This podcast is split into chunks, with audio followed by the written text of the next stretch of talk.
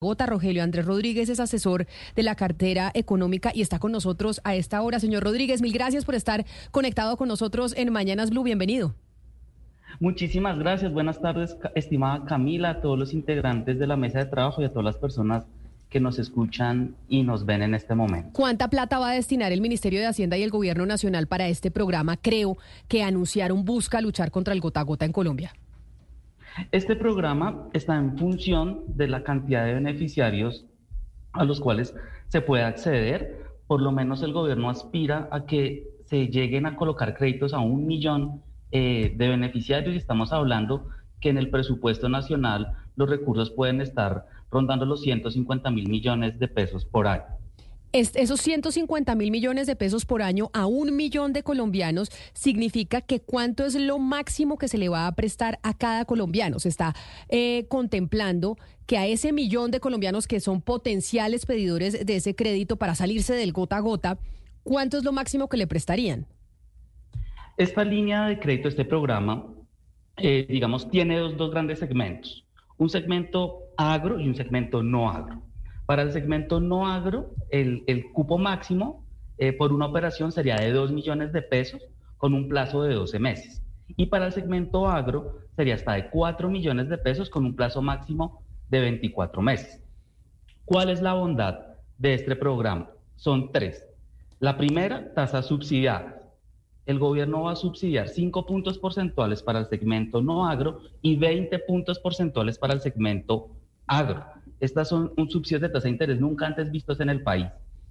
Segundo elemento que es muy importante. El gobierno va a actuar a través del Fondo Nacional de Garantías y el Fondo Agropecuario de Garantías como el fiador amigo, es decir, una barrera que tradicionalmente se enfrentan estas personas para acceder créditos eh, de la economía popular, que dicho sea paso son créditos productivos, son créditos para hacer crecer los negocios, es el que no tienen un codeudor o una garantía. El gobierno es el que va a actuar como ese fiador amigo. Y el tercer elemento que es muy importante es premiar el buen pago. Hay un premio por pagar oportunamente el crédito y es, es de 5 puntos porcentuales del valor, del valor del crédito una vez hayan pagado por lo menos el 70% de, de este crédito. Señor Rodríguez, ¿Qué pasa si la gente no paga el crédito? Porque digamos que la gente que accede al gota gota, entre otras accede al gota gota porque el banco no le presta la plata. Y el banco dice, no le presto la plata porque en el estudio que yo hago de usted como persona, veo que usted no me va a poder pagar. Entonces yo como soy una empresa privada, pues no le voy a prestar a pérdida porque sé que usted no me va a devolver el dinero. Por eso la gente de forma eh, ignorante accede al gota gota, que finalmente es un, un negocio delincuencial. Si la gente no paga, ¿qué pasa? ¿El Estado pierde esa plata? ¿Qué ocurre? Eh, primero, porque la gente acude al gota a gota? Porque también tienen agilidad para los desembolsos. Es una preocupación, es que los que, nos hemos centrado es que los operadores de crédito, los colocadores de estos créditos, lo hagan de una forma muy rápida. Eh, el gota a gota te prestan, tienes una necesidad a una hora, a los 30 minutos te tiene el, el, crédito o los recursos que necesitas. Entonces, es una barrera que hay que romper. La otra barrera que, hay que romper, como lo, mencionamos, es el de la garantía. El gobierno va a actuar como el, fiador, el, que va a garantizar esos créditos para disminuir el riesgo, el riesgo de crédito. ¿Qué pasa si la persona no paga? Pues pierde los beneficios de este crédito, pero de entrada lo que estamos es rompiendo varias barreras para que la gente pueda acceder a este crédito. Ahora, también lo que hemos dicho es que no es colocar créditos por colocar créditos y endeudar a las personas. Es para que crezcan en sus negocios, los créditos sean sostenibles y se paguen oportunamente. Por ello, dentro del decreto también se contempla un programa de educación financiera especial para este segmento de la población, economía popular, para que también las barreras de conocimiento financiero, el manejo del crédito, hagan que, los, que estas, esta oportunidad de financiación formal sea sostenible y se pueda pagar a través del tiempo. Señor Rodríguez, ¿qué requisitos eh, se requieren para que la persona sea beneficiaria del CREO, del programa CREO? Es decir, ¿cuáles son esos requisitos? Bueno, la cédula, pues, ser mayor de edad, no tengo ni idea. Eh, el, fiador ya no va, no, va, a ser un requisito, pero ¿qué otro tipo de requisitos o de exigencias eh, incluye este programa CREO? En efecto, que sea mayor de edad, eso aplica para personas naturales o jurídicas. Esto no solo para créditos individuales, sino también para créditos grupales o asociaciones para personas que pertenezcan eh, dentro del CISBEN 4 a la categoría ABC o que tengan ingresos inferiores a los 50 salarios mínimos mensuales legales vigentes por año o que sea un eh, pequeño productor de, de bajos ingresos. Señor Rodríguez, para dejar claro, primero, la cifra, el crédito para agro y para no agro es de cuánto y a cuánto plazo. Y segundo, ¿se requiere un codeudor? ¿Yo tengo que llevar un codeudor o no es necesario? No es necesario el codeudor. El codeudor va a ser el gobierno a través de sus fondos de garantías. Condiciones. Para el segmento no agro, máximo de 2 millones de pesos con un plazo también máximo de hasta 12 meses. Para el segmento agro, hasta 4 millones de pesos con un plazo de 24 meses. En plata blanca, ¿cómo se ve este beneficio en las cuotas? Con los subsidios de las tasas de interés. Si una persona del segmento agro de la economía popular decide tomar el crédito de 4 millones a 24 meses, la cuota más o menos de tasas del mercado hoy le podría quedar en cerca de 247 mil pesos. Con el programa Creo le queda en cuotas de algo más de 200 mil pesos al mes. Es decir, que en la vida del crédito de los 24 meses se está ahorrando, y escúchenlo muy bien, un millón de pesos en intereses gracias a este programa. No, pues claro, y además evitarse el riesgo que tiene pedirle al gota a gota, que ya sabemos que es el drama que viven muchas familias en Colombia. Pero señor Rodríguez, aquí nos está escribiendo varios oyentes a través de nuestro chat en el canal de YouTube de Blue Radio en vivo. Y dicen varios, lo que no nos cuesta, volvámoslo fiesta. Porque claramente, pues esta es una plata que es del Estado, es decir, plata de todos los colombianos. Y por eso yo le reitero mi pregunta, ¿cómo va a garantizar el Estado colombiano que esa plata no se va a perder? O, simplemente es una destinación que están dispuestos a decir vamos a entregar 150 mil millones de pesos. Y si no nos los pagan, pues el, Estado está dispuesto a perderlo. No, no, no, digamos, no están así. Digamos, los créditos también tienen que pasar los colocadores de los créditos. Uno, pues, es el banco, el banco agrario, banca pública, muy importante en el segmento, en el segmento agro, sobre todo en el, en el no agro. También están los operadores de crédito. Entre los operadores de crédito tenemos microfinancieras, cooperativas, bancos que también tienen que hacer una labor en la colocación de créditos, es conocer a estas personas eh, qué actividad se dedican, qué ingresos generan, eh, que se destine efectivamente a que no va a ser para un crédito de consumo, porque no es un crédito de consumo, sino un crédito productivo, por decirlo de alguna forma.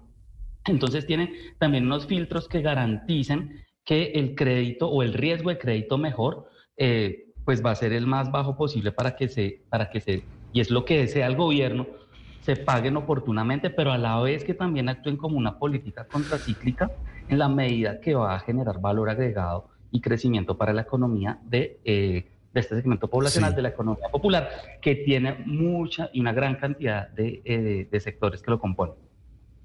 Señor Rodríguez, entre los requisitos está el no estar reportado en centrales de riesgo, porque por lo general la persona que quiera acceder a un crédito por, a, través de la banca tradicional, digamos, eh, siempre la, pregunta es si está reportado en centrales de riesgo ni se le ocurra, porque se le va a negar. En este caso, por ejemplo, ese requisito, estar reportado a centrales de riesgo, es, ¿existe? ¿Se va a aplicar? Digamos, no necesariamente la entidad, la entidad crediticia hace su evaluación de riesgo de crédito, pero eh, y, lo, puede existir, como lo están planteando, que tenga un reporte negativo, porque pueden haber reportes positivos o reportes negativos, pero también lo que estamos haciendo es que ese elemento de la historia crediticia no pondere tanto dentro del otorgamiento de crédito. ¿Cómo se hace eso? Pues mitigándolo a través de las garantías, que son del 70%, el gobierno está garantizando el 70% del valor del crédito y con eso eh, compensar esos eventuales reportes negativos que tengan en las centrales de riesgo. Claro que está también sujeto a las políticas que maneje cada uno de los colocadores o proveedores de crédito de esta línea. Señor Rodríguez, la persona que quiera acceder a este crédito tiene que acceder sí o sí a los 2 millones o a los 4 millones en el caso del sector agro, o podría, por ejemplo, ir a solicitar 200 mil pesos que necesita para abastecer la tienda o el negocio. Que muchas veces es lo que se le pide al gota a gota, 200 mil, 500 mil, 600 mil. Es, eso lo que necesitan, son 200, 500 mil. Precisamente estoy en la costa atlántica, en las ferias de economía popular, donde van los proveedores de crédito a ofrecer esta línea y le dicen a uno, es eso, necesito 200, 500 mil pesos para abastecer mi negocio. Los valores de 2 millones y de 4 millones son valores máximos, pueden acceder a menos valores. Ya el gobierno eh, colocó un primer paquete de créditos y las cifras indican que en el segmento no agro el valor promedio de los créditos ha sido de 1.200.000 mil pesos y en el caso del agro ha sido algo más de los 3 millones y medio. Por eso tenemos esos valores como unos, unos techos máximos porque es para población que va a ser su primera vez que va a acceder a este crédito formal.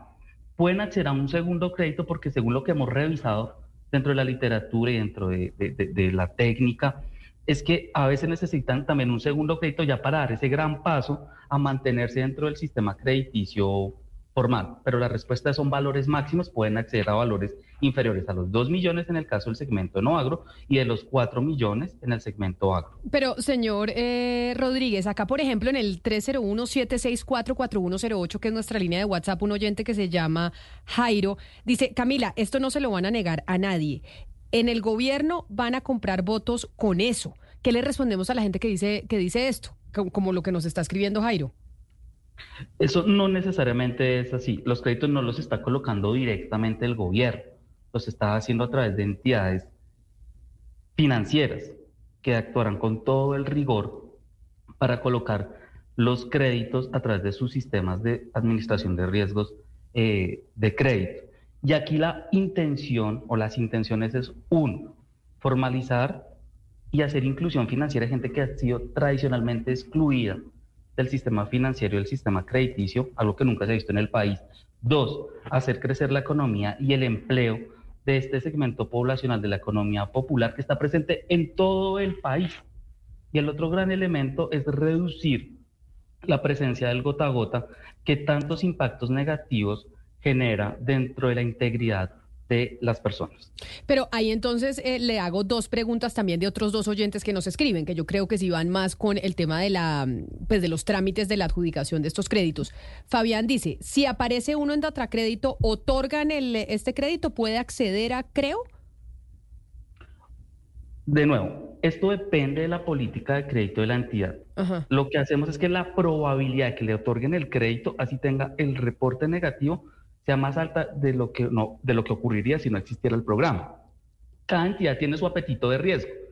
Aquí recordemos que están, como vuelvo y lo menciono, cooperativas financieras, entidades microfinancieras eh, y banca tradicional.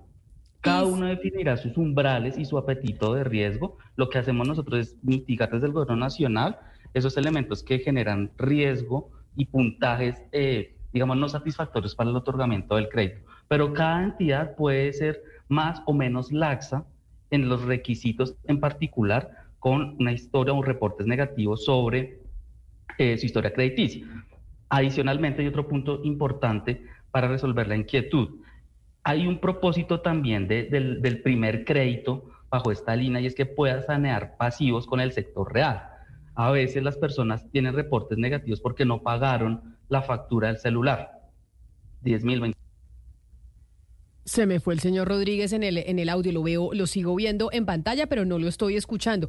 ¿Sabe que es un buen programa, eh, Lucas, hasta, hasta lo que oigo? Uno, porque si lucha contra el gota a gota. Y dos, porque no es el gobierno directamente el que va a dar los créditos. Esto los van a dar las microfinancieras. Haga de cuenta, Banca Mía. Banca Mía es el que la gente va a tramitar este crédito ante estas microfinancieras. Banca Mía, creo que tú ya es otra que también es eh, una microfinanciera. Y simplemente lo que va a hacer el gobierno es dar un subsidio es decir, le va a dar a esas microfinancieras y le dice, yo le voy a, entregar a usted una plata porque voy a subsidiar estos créditos que usted va a dar, lo que hace que el precio a la persona que pide el crédito sea mucho menor. Y entonces es como que el Estado sería el codeudor pero quien hace el trámite de verificar si la persona puede pagar o no puede pagar, etcétera, etcétera, son estas microfinancieras. Sabe que a mí también me gusta el tema de acabar los gota a gota, de que la gente no tenga que poner en riesgo su vida, su tranquilidad o la de su familia pero me preocupa solamente una cosa y es cómo garantizar eso que usted está diciendo, que paguen. Eso es lo que es lo que nos estaba diciendo el señor Rodríguez y es que no es el Estado el que lo va a hacer. El que garantiza que paguen a través de estos estudios de crédito y demás son las entidades que van a otorgar esos créditos, que es como le digo yo las microfinancieras, es que las microfinancieras prestan plata todo el tiempo. Lo que pasa es que en esta oportunidad lo van a hacer con una ayuda del Estado para poderle prestar a esas personas que no tienen posibilidad de acceder ni siquiera a esas microfinancieras, ni siquiera a ese, a, ese microcrédito. ¿Es correcto lo que estoy diciendo, señor eh, González Rodríguez? ¿Lo estoy interpretando bien? Señora, pero ah, unas, unas precisiones. Primero, no solo son microfinancieras, que digamos tienen toda la tradición y la tecnología para colocar este tipo de créditos, también las entidades bancarias. Hay entidades bancarias que se dedican a hacer microcrédito, cooperativas financieras, porque son importantes las cooperativas financieras, porque tienen presencia en el territorio. Eh, este es un programa que es para lo largo y ancho del país, entonces es importante también el conocimiento de las regiones.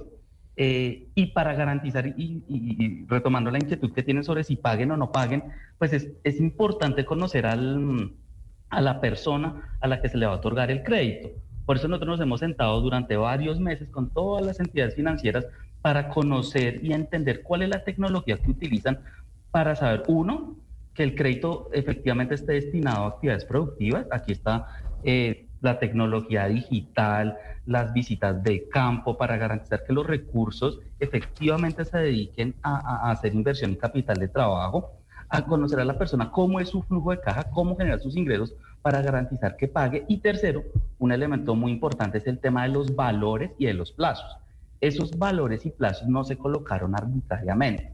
Esos son el resultado de estudios teóricos, técnicos y en campo que indican a esos montos y a esos plazos que no generen presiones sobre el flujo de caja de tal manera que las personas puedan honrar sus obligaciones. Y también recordemos que el tercer elemento, que es muy importante en este programa, es que hay un incentivo al, al, buen, a hacer buena paga.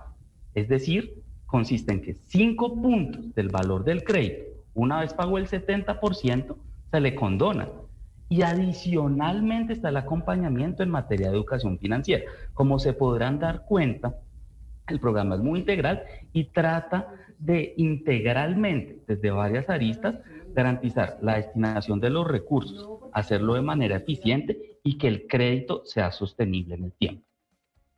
Pues es Rogelio Andrés Rodríguez, asesor del Ministerio de Hacienda, hablándonos de este nuevo programa, creo que es el subsidio de créditos, de microcréditos a personas que no tienen la capacidad de acceder al sector eh, financiero y que están accediendo al gota a gota y viven estos dramas que narramos muchas veces aquí en los medios de comunicación. Señor Rodríguez, mil gracias por habernos atendido hoy en Mañanas Blue.